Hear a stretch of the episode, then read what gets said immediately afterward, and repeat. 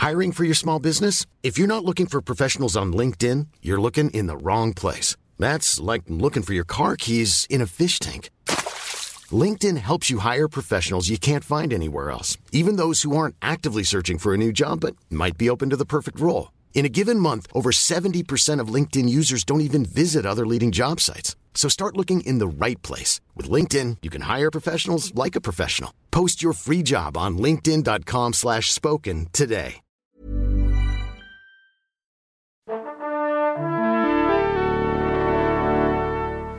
Bonjour. C'est moi Orson Welles. J'aime pas trop les voleurs et les fils de pute.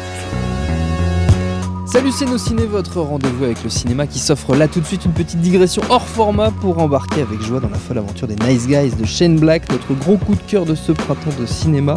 Un pur bonheur dont nous allons parler avec un trio de détectives de choc. Charlie Roux, salut Charlie. Bonjour. Yannick Daran, salut Yannick. Salut Et Stéphane Moïsetti, salut Stéphane. Salut Thomas Allez c'est nos ciné spécial Nice Guys et c'est parti. Monde de merde. Pourquoi il a dit ça? C'est ce que je veux savoir. The Nice Guy, c'est la rencontre au sommet entre deux charmants messieurs. Russell Crowe d'un côté, alias Jackson Healy, un redresseur de tort payé cash pour régler les problèmes des uns et des autres à coups de tatane lourdement distribués. Et Ryan Gosling de l'autre, dans le rôle de Holland Marsh, un privé qui d'abord fera les frais de l'imparable technique de Healy lorsqu'il s'agit de casser des bras, notamment, avant de l'aider à retrouver une jeune fille mystérieusement disparue, le tout sous fond de conspiration automobile où se mêle le savoureux monde du porno des années 70, car oui, tout ça se passe à Los Angeles en 1977. Give me your left arm. Non Yeah, come on. When you're talking to your doctor, tell him you have a spiral fracture. Non Deep breath.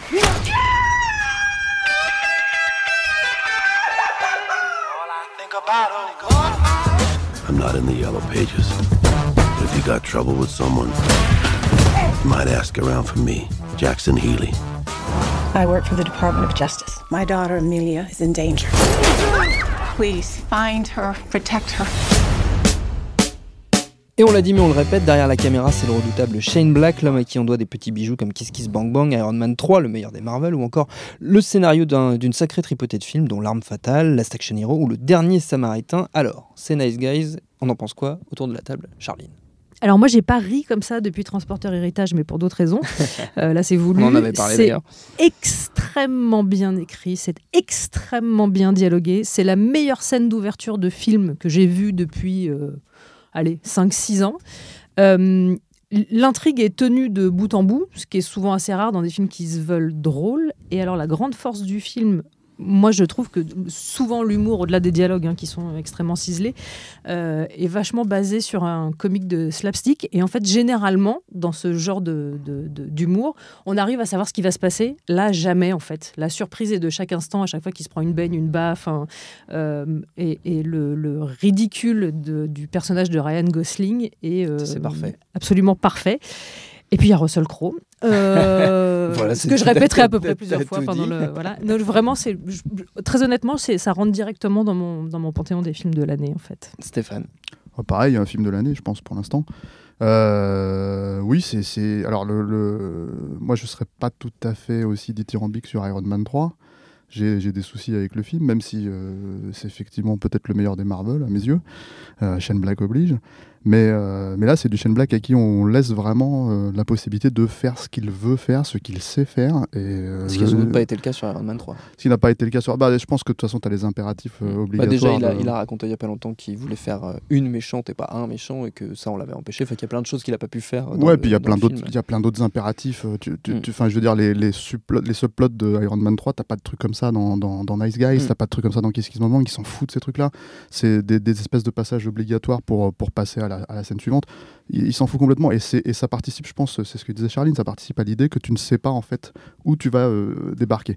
Et, ce qui est très intéressant quand tu es un fan de Shane Black, en plus quand tu regardes ce film-là, c'est à quel point, bon, ça, a toujours été plus ou moins le cas dans sa carrière. hein. je veux dire, depuis l'arme fatale, dans le dernier Samaritain, il cite l'arme fatale euh, explicitement, puisqu'à un moment donné, tu as la fille d'Alan Beck qui regarde l'arme fatale à la télé, euh, et je pense que ça vient de lui, ce truc. Tu as des dialogues qui recitent l'arme fatale, etc., etc. Et là, en fait, tu as, exactement la même chose dans, dans celui-là. Le, euh, par exemple, la scène qui est hilarante en plus hein, dans, dans, dans, dans le film, dans Nice Guys, quand il prête la, la vitre en fait et qu'il se coupe, Oui. c'est la scène de, de Last Action Hero où Schwarzenegger en fait revient, arrive dans la réalité et, et pète la vitre, et il fait putain ça fait mal. Et, euh, et en fait c'est tout le temps comme ça, c'est tout le temps, tout le, tout le film en fait euh, est une autocitation permanente tout en se réinventant totalement. euh, là-dedans et, et- et le truc moi que je trouve très touchant personnellement en tant que fan de Shane Black depuis pfiou, 25 ans c'est non mais bah non mais, mais, mais parce que non mais c'est Les c'est- effets sonores sont de Stéphane Moïsaki. non mais le- le- la raison pour laquelle je dis ça c'est parce que c'est parce que j'ai toujours aujourd'hui t'entends tout le monde dire ah le nouveau Shane Black oh pas terrible pour un Shane Black tu vois. Et t'as envie de dire mais, mais vous saviez qui c'était Shane Black il y a, il y a 20 sérieux il y a, il y a 20 ans vous saviez qui c'était Shane Black? Quand le mec a disparu euh, pendant pendant 10 ans quand euh, quand personne ne lui a filé de, de, de film à faire après Kiss Bang Bang et là tout le monde d'un seul coup tout le monde sait qui est Shane Black. Donc ça- toujours ça assez surprenant quoi. Enfin, ça, Mais- c'est la récup qui a systématiquement, hein, tu sais. peut-être mais bon c'est On découvre sur le tard les auteurs, même- on, on, fait- mine, et puis voilà, quoi. C'est quand même surprenant. Et, et, euh, et, euh, et encore une fois, à l'époque même d'Iron Man 3, c'était comme ça, alors que le type avait pas fait film depuis 8 ans. Ouais. Et le truc, que, le truc que je voulais dire, c'est que là où c'est touchant, c'est de le voir, en fait, faire à la, à la base des, des, euh, des vrais polars euh, noirs, euh, effectivement, avec un peu d'ironie dedans, un peu de, peu de, de déconstruction. Et de pousser le, truc de plus en plus jusqu'au bout, jusqu'à un point où t'as plus de figures. Enfin, les figures. euh, bon, t'as un peu ça avec Russell Crowe, c'est vrai, mais les figures mythologiques euh, euh, du privé, euh, comme, comme il les reconstruit dans, dans, L'Arme Fatale avec Riggs ou, ou Alan Beck, ou même Gina Davis. hein, dans, dans, dans- non, Gina Davis, c'est, plus l'espion, mais, mais Samuel Jackson. Le voir pousser ça à fond et en fait les traiter.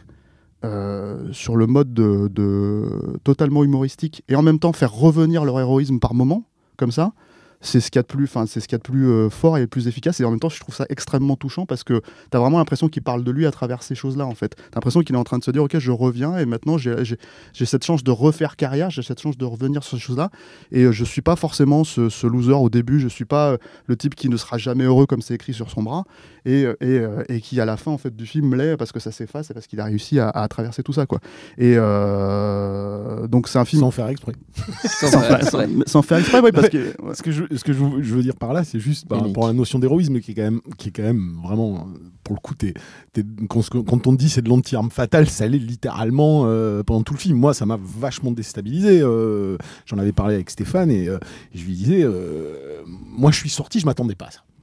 C'est-à-dire que ne serait-ce que par la bande-annonce qu'il vendait, ne serait-ce que par rapport à tout ça, j'étais là, il va moderniser le buddy movie, mais justement, qu'est-ce que c'est un buddy movie? Un, c'est un film où il y a un vrai parcours, une vraie évolution des personnages.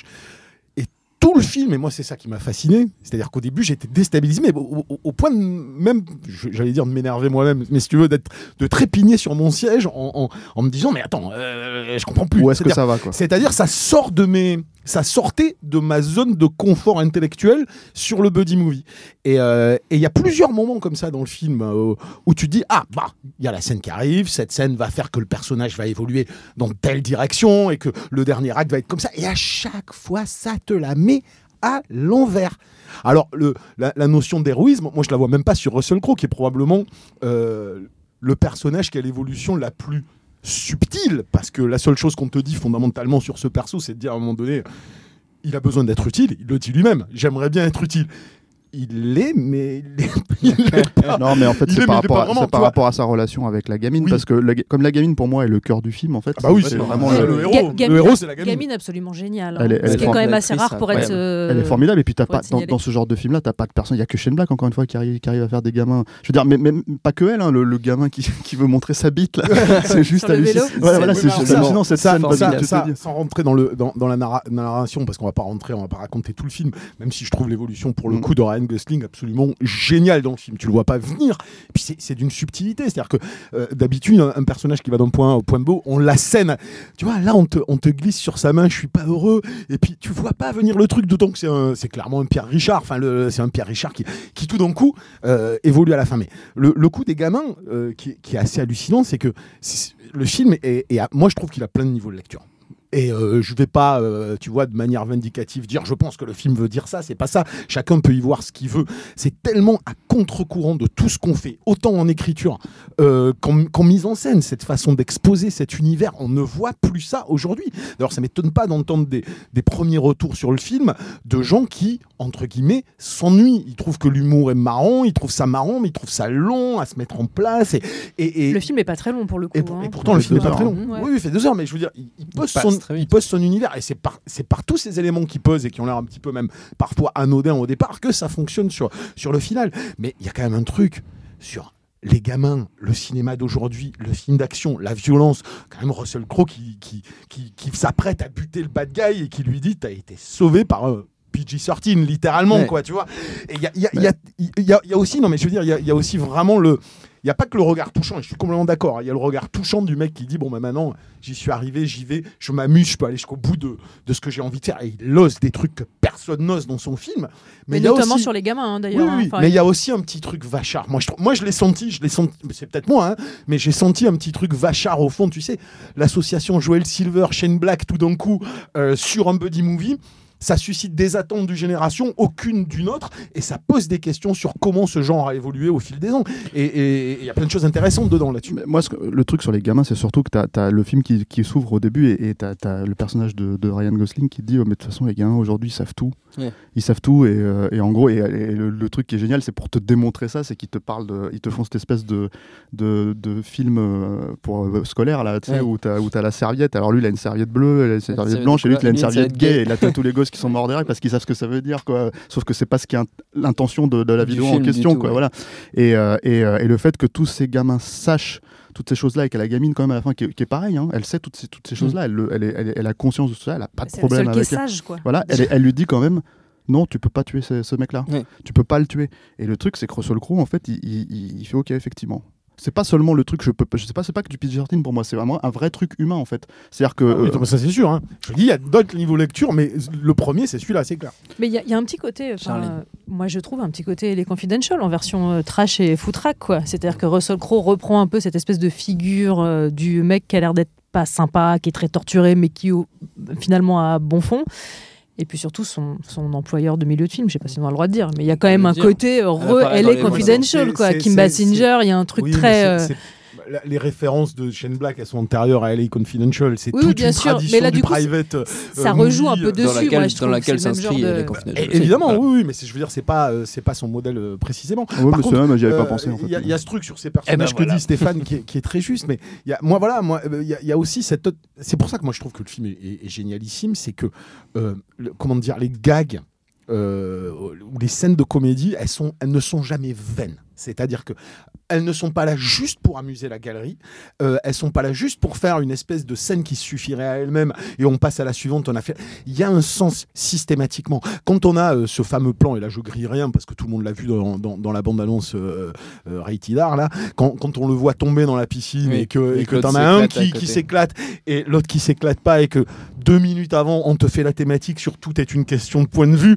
Il y a, il y a- il y a vraiment tout est lié. C'est ça, moi, c'est un film, je, je, je, donne pas de réponse parce que je l'ai vu qu'une fois, j'ai qu'une envie, c'est le revoir. Mais je suis sûr qu'en creusant, on, découvre des dialogues, des trucs qui vont, qui vont rebondir, qui sont vraiment assez, euh, assez brillants. Munich. C'est tout ce que j'ai à vous dire. Munich. Munich. Allez Ah voir ouais. et vous comprendrez. Munich. Une des meilleures, une des meilleurs dialogues dans l'ascenseur. Et tu sais, quand il dit- comment on appelle ça déjà les, les mecs qui ont pas de. Ah ouais, un unique. Conclut de seul testicule. Ouais, Un Munich, écoute, tu t'en rappelles pas. Je Yannick, tu même vas pas, tu vois. retourner voir le Yannick n'aime pas Shane Black. ça y est, il, il faut que ça soit dit maintenant ici. quoi. Justement, euh, Stéphane, puisque tu en parles, j'aimerais bien qu'on dise quand même un mot de la, carrière en général de, Shane Black. Tu disais toi-même que tout le monde a l'air de le connaître maintenant, c'est pas forcément euh, évident. euh. Non, c'est pas évident. Le, truc, c'est que déjà, c'est un, scénariste à la base. Il, a, il a commencé, donc, il a vendu son premier scénar en, en 86 avec L'Arme Fatale. Il avait 21 ans. Donc, il a, il a cartonné très jeune. Il a fait partie, en fait, de, de, ces scénaristes stars à Hollywood. Euh, et je dis bien à Hollywood parce que le grand public ne connaissait pas son nom, Mm. même si. euh, euh, éventuellement, on pouvait vendre le dernier Samaritain sur par les auteurs de l'arme fatale, par les créateurs de l'arme fatale. Et en fait, c'est un scénariste qui a disparu dans les années 90 parce que justement, il a été victime de cette de cette starification.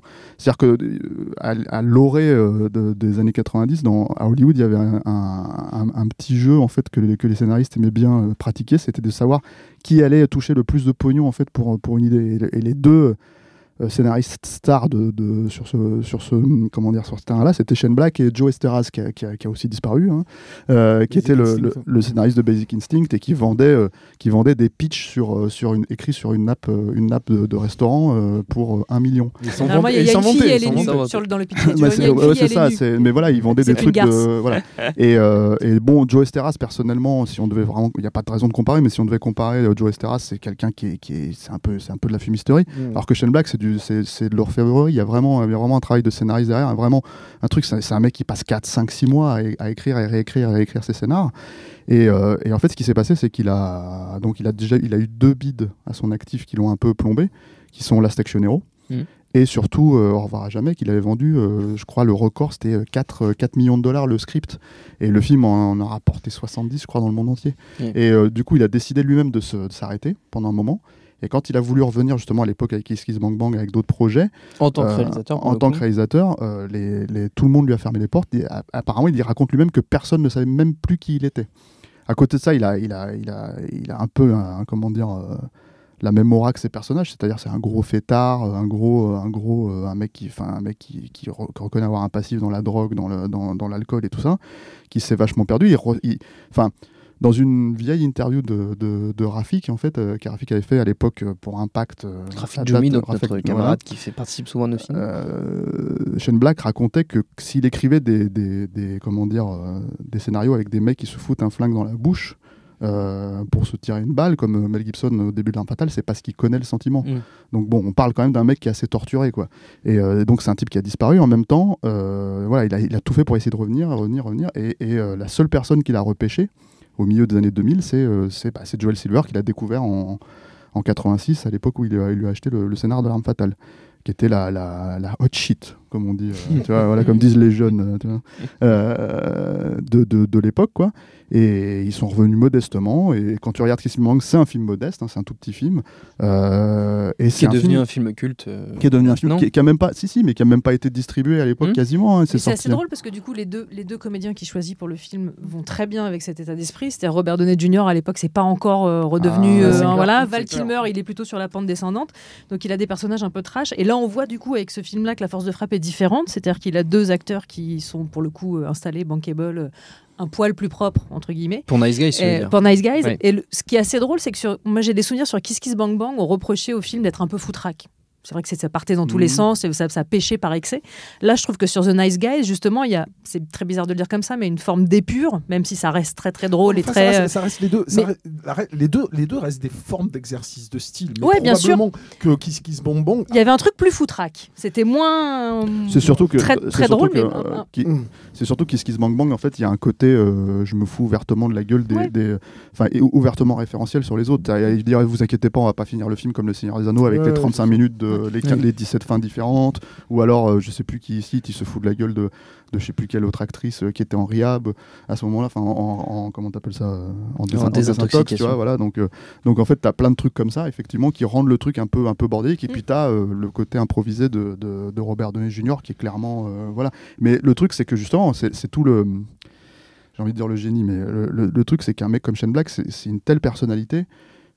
Il a recréé en fait Robert Downey Jr. Je veux dire quand tu regardes euh, quand tu Clairement. regardes en, en, Clairement. 2000 en 2005 Robert Downey Jr. c'était euh, c'était euh, le second rôle dans, euh, dans Prémonition euh, Et les rubriques Ryan- divers. Et puis il a créé Ryan Gosling dans celui-là. Alors clairement, pour Ouais. moi, hein. Et, et- et le truc, et le truc, c'est que, c'est que, ouais, mais euh, il y avait vraiment, euh, ce que je veux dire, quand on l'avenir nous dira pour Ryan Gosling, mais là, la carrière de, enfin, je veux dire, quand Bah, tu Gosling est regardes toujours une Iron Man, aujourd'hui. Oui, quand c'est tu regardes Iron je Man- dis, ça me, ça, je sais pas, moi, ça me semble extrêmement difficile de voir Gosling maintenant dans ce qu'il faisait avant The Nice Guy. Euh, c'est possible, mais le truc, c'est que dur. ce que j'entendais par là avec Robert Downey Jr., Mm. c'est surtout que Iron Man, c'est un, décalque de- du personnage de, de, de- Mm. alors pas en termes de personnalité pure, on va dire, mais en termes de fonctionnement, en termes de, et euh, Robert Downey Jr., c'était, il est superbe dans, dans, dans Kiss Kiss Bang Bang, mais là, ça fait juste 10 ans qu'il fait la même chose. Mm. Mais Mm.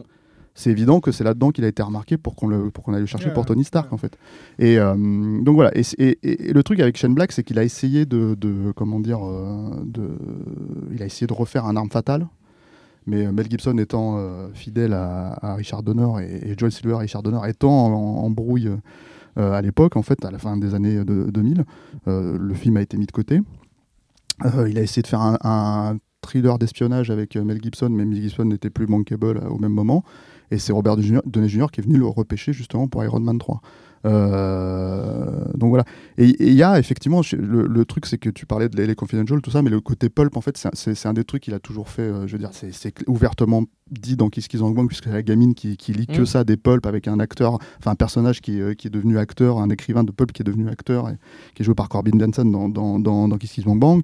Euh, bon, enfin, je veux dire, on va, on va parvenir encore une fois sur le dernier Samaritain, sur, sur tous ces, sur tous ces, toutes ces figures-là, quoi.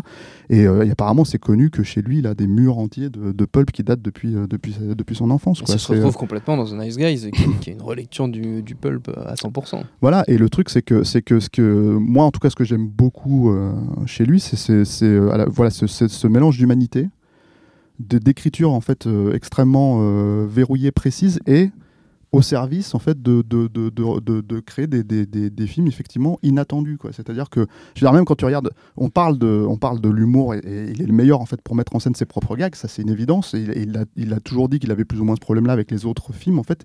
Il disait, ouais, mais euh, c'est bien, c'est- c'est bien l'arme fatale, ou c'est bien, c'est bien le dernier Samaritain, ou c'est bien la Station ou c'est bien au revoir à jamais, mais euh, c'est pas tout à fait, ça va pas aussi loin que Mais je c'est serais pas allé. comme ça que j'aurais Et- voulu. Et t'as le plein de scènes en fait déjà. Tu vois par exemple les, les- les digressions comiques avec euh, dans, dans Nice Guys. T'as la même par exemple dans Au revoir à jamais quand t'as Sheena Davis qui, fout euh, Samuel Jackson par la porte. Il lui dit ouais tu me sers plus à rien. Elle le jette. T'as Samuel Jackson qui se retrouve par terre, qui, qui- qui commence à s'allumer sa clope en étant allongé au sol.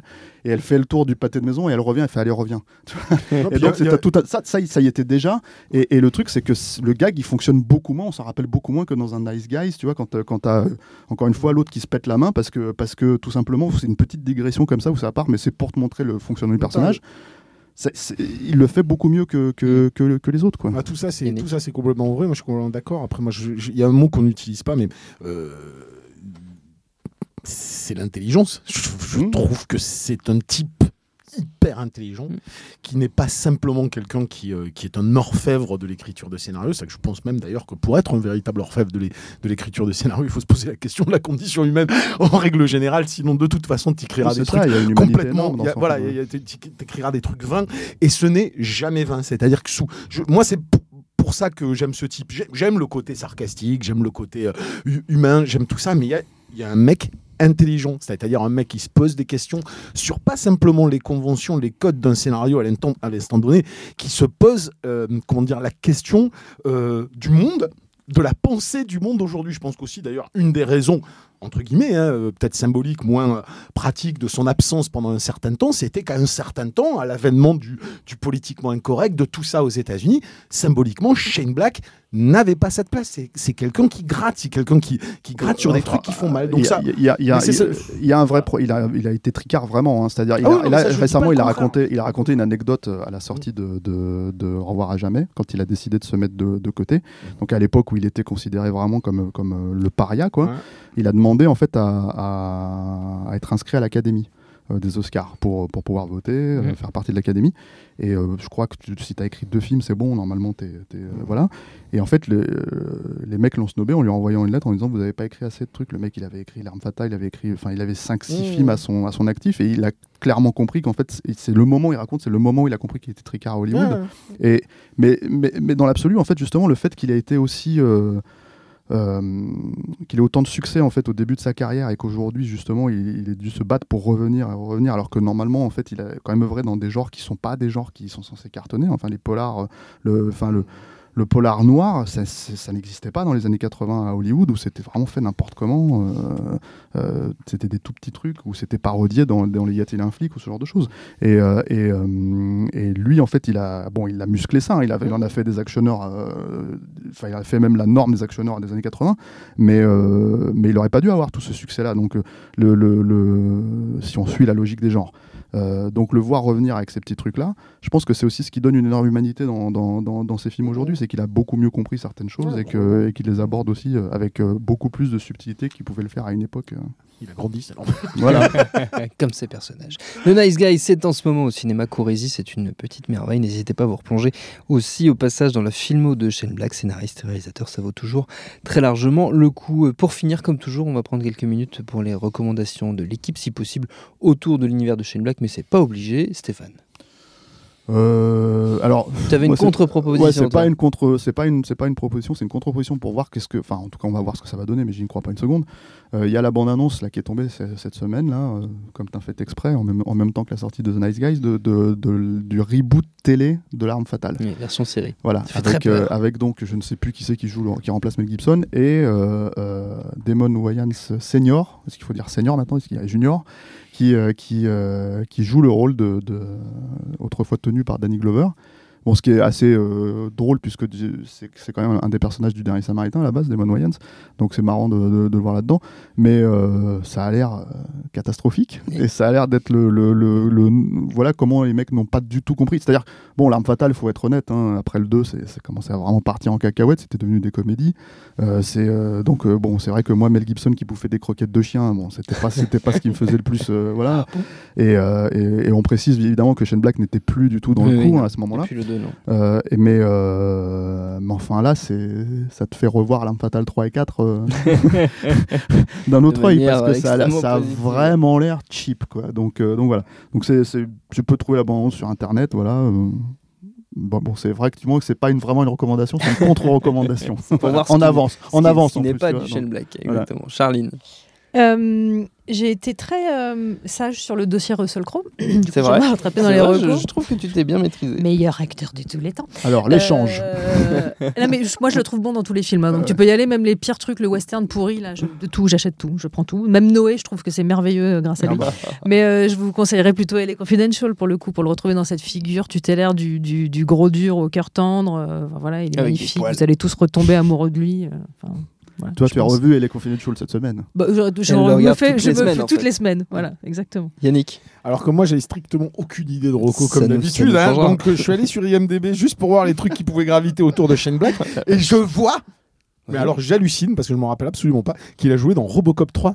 Ça Oui, doit être. Il a joué dans Ouais, ça, Predator aussi. hein. Oui, je parce sais, que c'est son fait- copain Fred Decker en fait. Oui, voilà. Donc, mais il fait un caméo, j'imagine. Il a pas un rôle plus que euh, ça. bah, il fait un Bon, caméo. dans- donc voilà, regardez. Robocop 3 et essayez de trouver Shane Black. Par contre, vous allez souffrir. Et envoyez-nous, euh. Ah, envoyez-nous les captures d'écran. Charline. Et juste sinon, puisque vous parliez tout à l'heure de revoir et à jamais, si vous voulez voir la meilleure scène d'émincé de carottes, c'est dans ce film, qui est quand même une des scènes les plus ridicules qui ait jamais été écrite, mais qui est hilarante. Formidable. Ok, bah, ça fait beaucoup de choses à voir. Merci, merci à tous les trois. Notre temps est écoulé. Merci à Jules, à la technique, au studio de l'Orangerie pour l'accueil. D'ici notre prochain épisode, n'hésitez pas à aller faire un tour sur notre site nosciné.com où vous attendent toutes nos anciennes émissions. Et il commence à y en avoir un sacré paquet, on n'est pas peu fiers. Laissez-nous des petits messages, ça nous fait toujours plaisir sur le réseau social de votre choix. On est facile à trouver, on s'appelle Nociné à chaque fois. Et en attendant, on vous dit à très vite.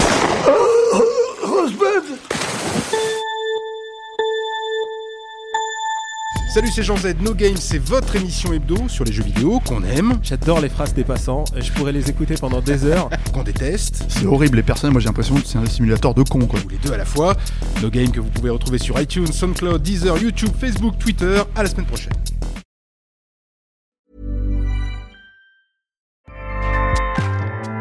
ACAST powers the world's best podcasts. Here's a show that we recommend. This is Roundabout Season 2, and we're back to share more stories from the road and the memories made along the way. We're talking rest stops, if we're stopping to get gas. You will be timed. you will be for sure. Misguided plans, I grew up in the city, so I have like, you know, a healthy fear of real extreme darkness. this was like wilderness. A lot of laughs, Y'all weird, but you, yeah, you, you were different. Like you were real different, bro. I can't really put my finger on it. and so much more. Just goes to show that unexpected things sometimes are the best when it comes to a road trip. Roundabout Season 2, presented by Nissan, is live now with new episodes rolling out every Thursday. Listen and subscribe wherever you get your podcasts.